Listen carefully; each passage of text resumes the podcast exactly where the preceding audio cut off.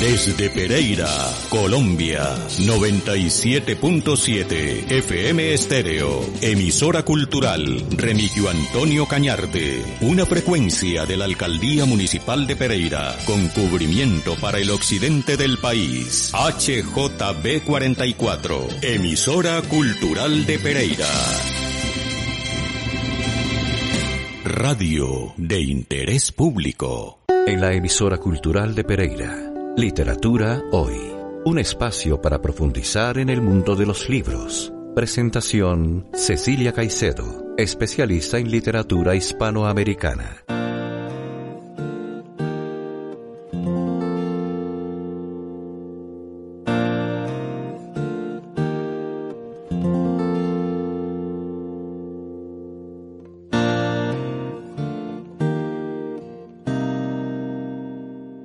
Buenas noches.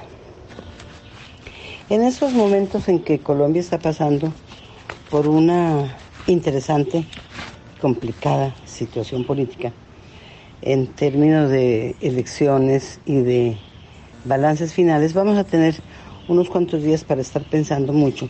Y yo creo que vale la pena que acompañemos nuestro pensamiento y nuestras reflexiones políticas con lecturas de los clásicos. Yo voy a permitirme recordarles unos, un libro fundamentalmente La ignorancia de Milán Kundera, pero junto a ese vamos a intentar mm, irnos hacia el cine y ver mm, o intentar buscar una película cuyo título es Las miradas de Ulises, un filme de Theo Angelopoulos. Y los dos, y con los dos volver a recordar el mito y los textos clásicos de la Odisea, que es la continuación de la Iliada de alguna manera. Entonces, siendo invitado para esta noche una película y una novela de escritores europeos que tienen que ver con las relecturas que se hace del mundo clásico a partir de textos ponderados, pero para entender el mundo contemporáneo. Eh, dije que los iba a utilizar como para que tengamos motivos de reflexión, no exactamente vinculados a la política colombiana, pero sí en vista de tener unos um, sitios de pensamiento que aparte de nuestras preocupaciones políticas nos permitan a todos los electores colombianos pensar el mundo contemporáneo con tranquilidad y con la suficiente prisa como para tomar las acciones debidas. Eh, yo debería recordarles y pedirles que leyésemos unas teorías filosóficas que son la construcción hacia el abismo, eh, que se escribieron alrededor de, de, la posmodernidad. Pero realmente prefiero irme por el lado de la novela y del cine. Entonces con ellos comenzaremos este programa.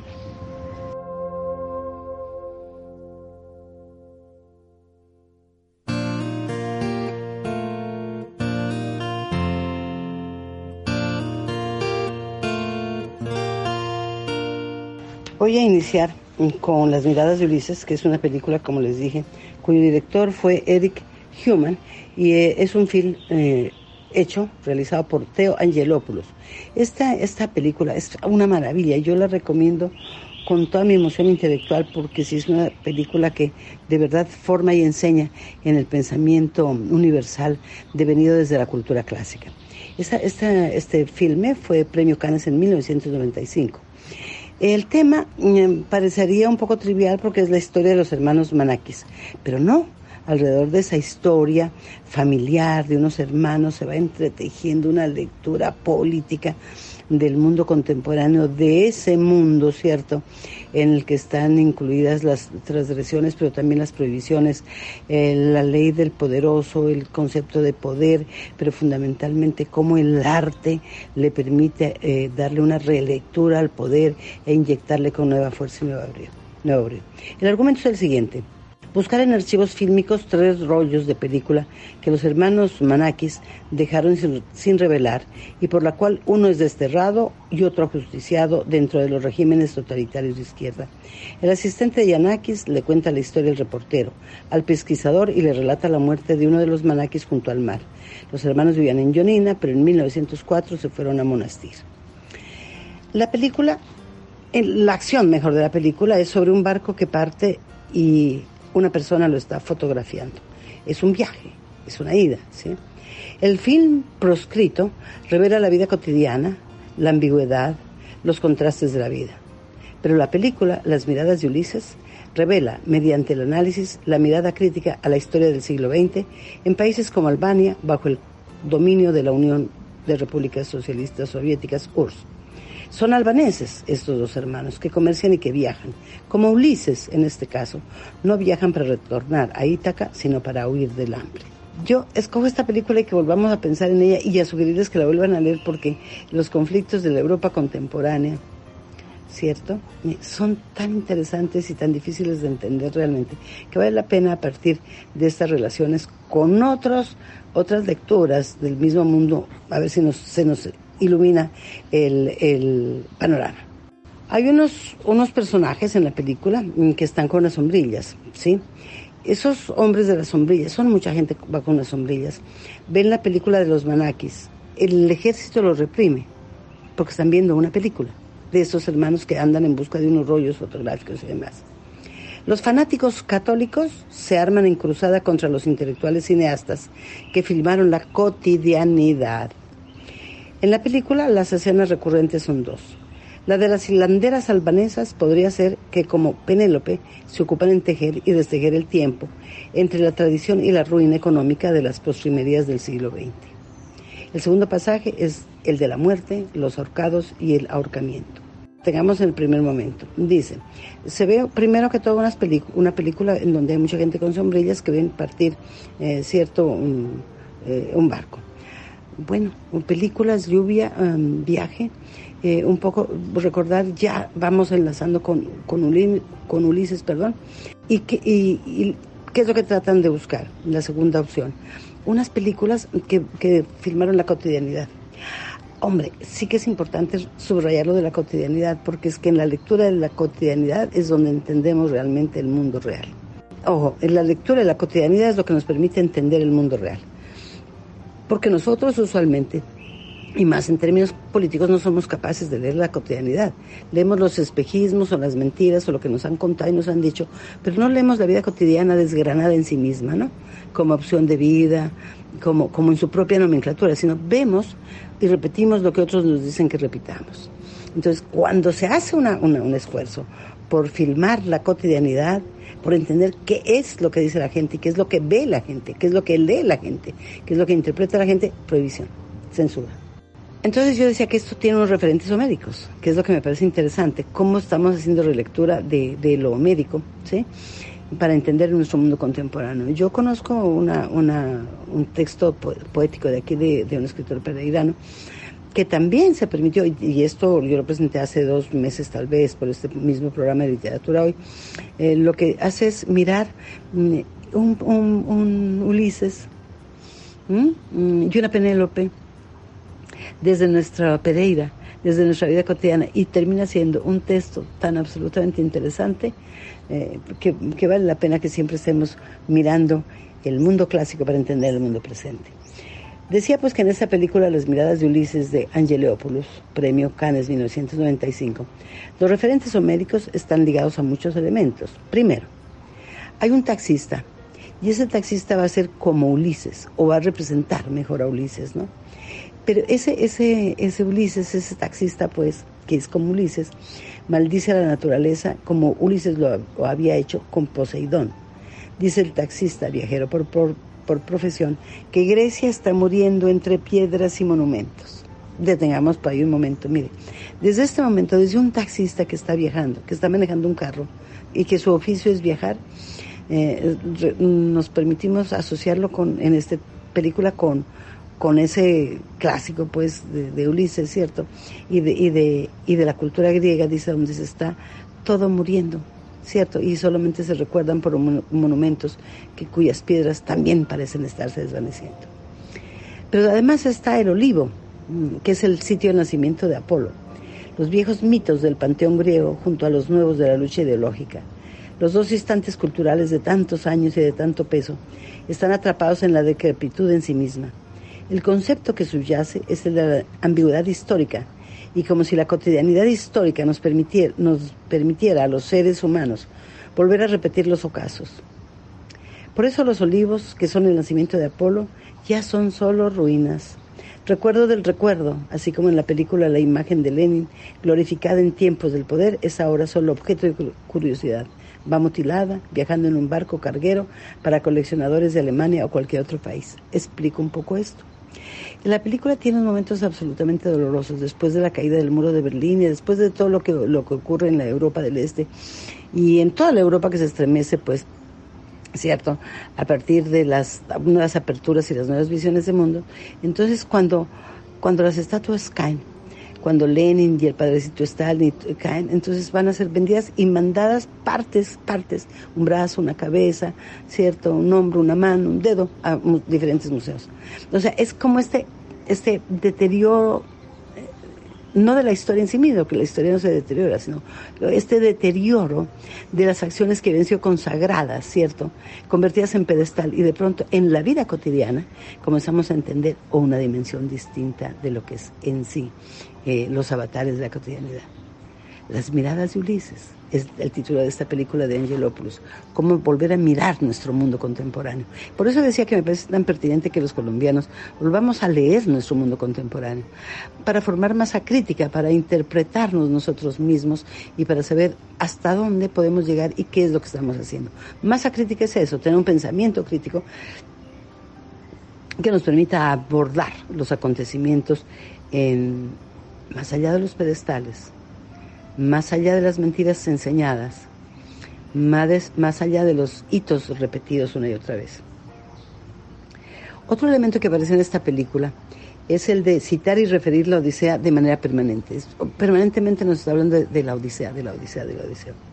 Cuando preguntan al barco que lleva los fragmentos de Lenin, y esto es simbólico de la Guerra Fría, la perestroika y el glasnost que propiciaron, entre otros elementos, el fin de la utopía de los gobiernos socialistas, Pregunta un altavoz, un altavoz, que sería la voz de la historia y el recuerdo hipotextual.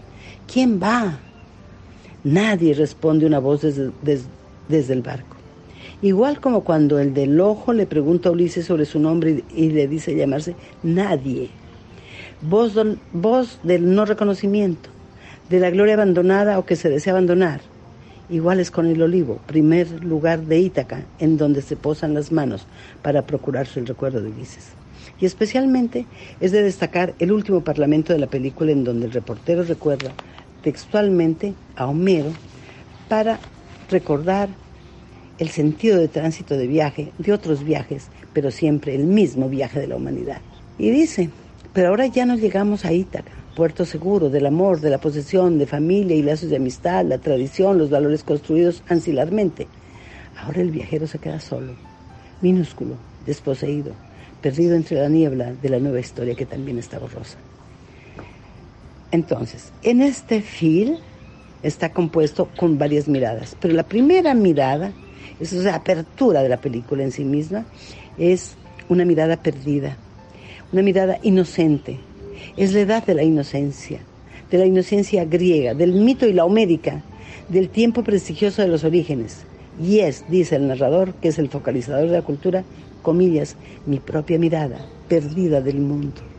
Repito, mi propia mirada perdida del mundo. Cierro comillas. La segunda mirada que se plantea en la película no tiene derecho a mantener encerrada esa mirada, esa mirada inocente, la primera. Es el nacimiento una mirada cautiva de principio de siglo finalmente liberada, del siglo XX, ¿no? Una mirada del siglo XX finalmente liberada. Entonces, todos los, los siglos de historia, todo Occidente, recurrido en esta película preciosa que se titula, repito, Las miradas de Ulises, y que le sugiero a todo el mundo que la busque, que la vea, por favor, es cine de culto, ¿sí? Pero se consigue para entender eh, cómo evoluciona la humanidad, ¿cierto? Y cómo el pensamiento crítico, ¿cierto? No está encriptado, sino que está allí en algunos elementos que deben ser descifrados. Pero viene la tercera mirada en la película. Es una mirada coleccionista de miradas esfumadas. Dice Ivo, uno de los personajes fundamentales. Ivo, cuando revela el último anillo, dice que esa tercera mirada es eso, ¿no? Coleccionista de miradas esfumadas, esfumadas, porque esas miradas son entrelazadas como anillos que se cruzan y ahí está la continuidad de la historia de Occidente, con sus luchas y sus guerras. Pero también desde esa profunda visión del surrealismo, dije que no encriptadas, pero sí escondidas, ¿no? Está dentro de las emociones. Por eso cuando la película dice inocentemente que como que se prohíbe filmar la cotidianidad, que era el origen de la primera película que se estaba buscando, y hay que perseguirla y se persigue, es por eso, ¿no? Porque en esa primera mirada del mundo que es la inocencia va envuelta la clave de lo que va a ser este texto.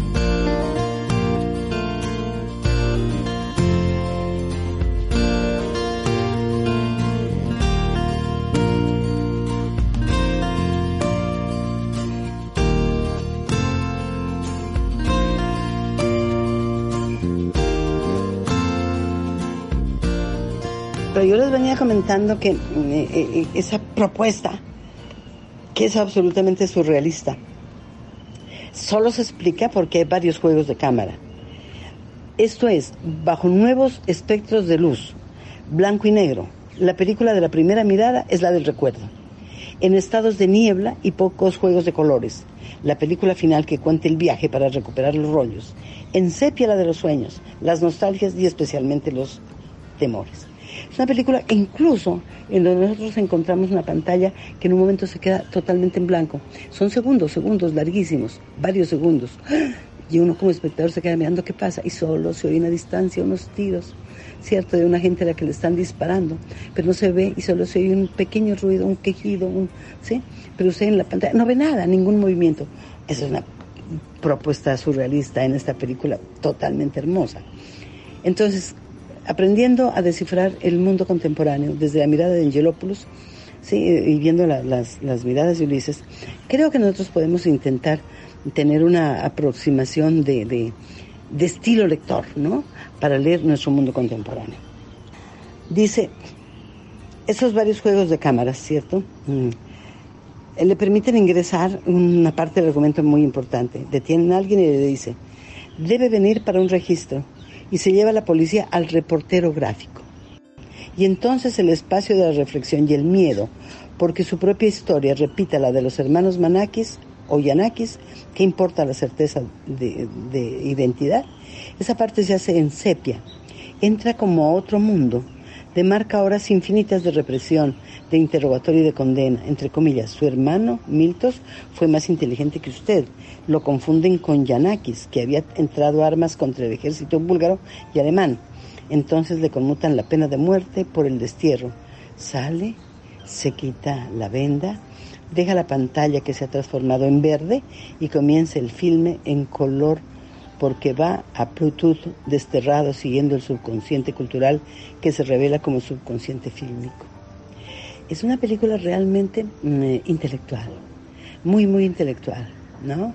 Pero que tiene como unos alfilerazos, ¿no? Que están piqueteando el cerebro del espectador, para obligarlo a pensar, qué es lo que necesitamos. Cuando yo les decía lo que necesitamos nosotros es formarnos conciencia crítica, ¿no?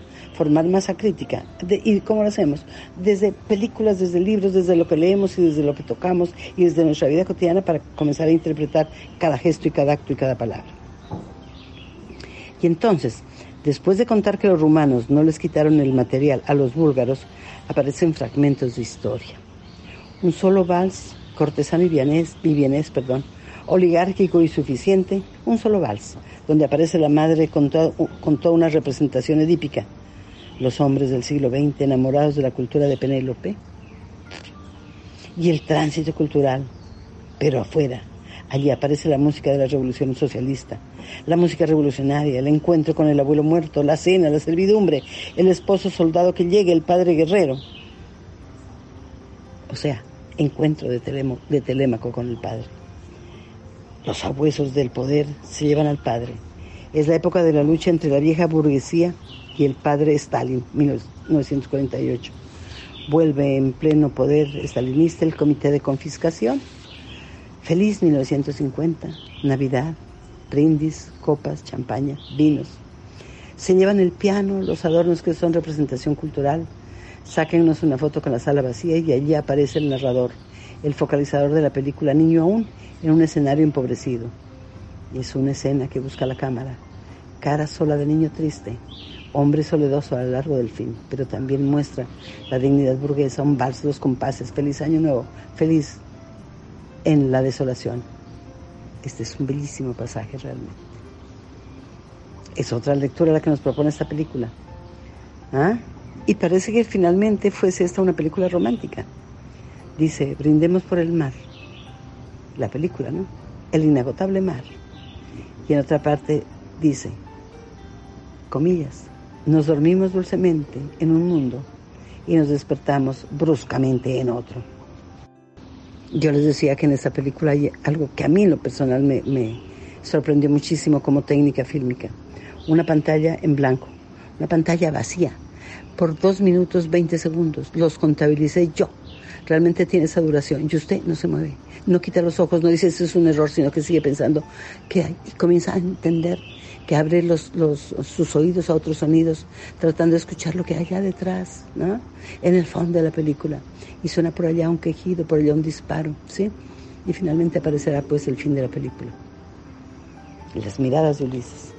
Cómo volver a mirar el mundo, cómo tratar de interpretar la vida.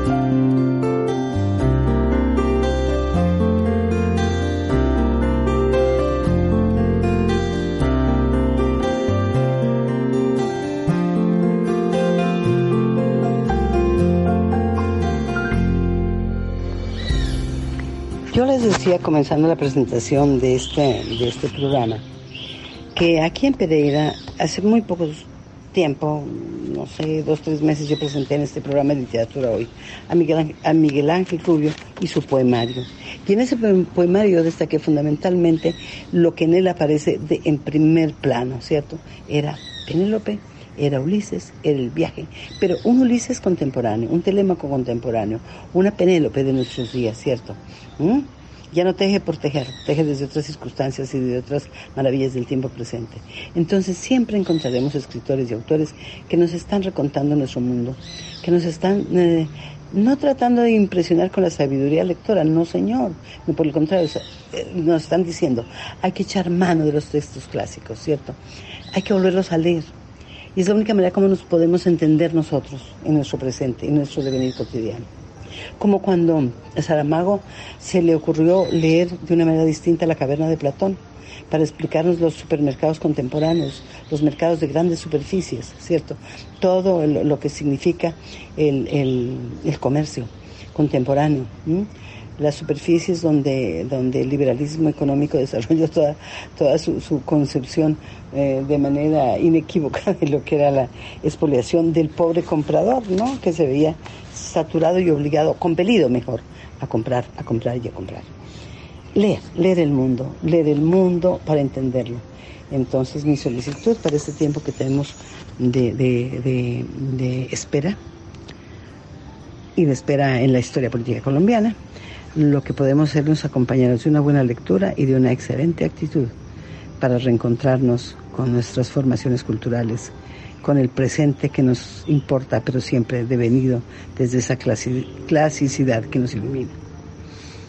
Con Andrés Alzate, desde la cabina de la emisora cultural Remigio Antonio Cañarte, habló para ustedes Cecilia Caicedo en Literatura Hoy, invitándolos como siempre a nuevas audiciones y a muchas pero a muchas lecturas y a muchas, a muchas películas y a muchas exposiciones de arte, porque solamente la cultura es la mejor receta para iluminar este presente.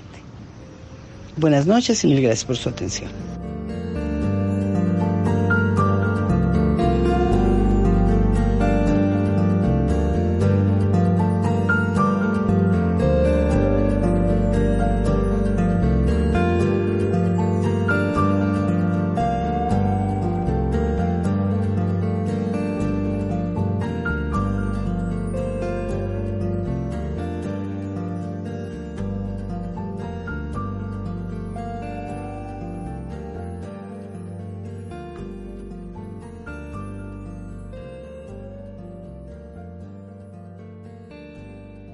En la emisora cultural de Pereira, Literatura Hoy, un espacio para profundizar en el mundo de los libros. Presentación Cecilia Caicedo, especialista en literatura hispanoamericana.